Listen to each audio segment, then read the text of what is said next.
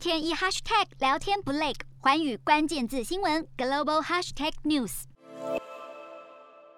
NASA 在四号宣布，韦伯太空望远镜成功展开了有五个网球场大小的遮阳罩，达成太空部署的关键里程碑。韦伯望远镜在二零二一年的耶诞节当天发射升空，前往距离地球一百六十万公里的拉格朗日点，目前已经走了一半路程。它的任务是要接替哈勃望远镜进行宇宙历史的观测。科学家预计，它能够观察到更多宇宙大爆炸一亿年后的线索。这次遮阳罩成功展开，能够确保仪器维持在阴影下，抵挡来自太阳、地球与月球的辐射，让韦伯顺利侦测到来自宇宙遥远地区的微弱红外线信号。NASA 形容，由于望远镜体积太过庞大，展开遮阳的过程又十分复杂，因此这是他们尝试过最艰巨的部署任务。瞄准新南向商机，剖析东南亚发展。我是主播叶思敏，每周五晚间九点记得锁定，看见新东协就在环宇新闻 MOD 五零一中加八五凯擘二二二及环宇新闻 YouTube 同步首播。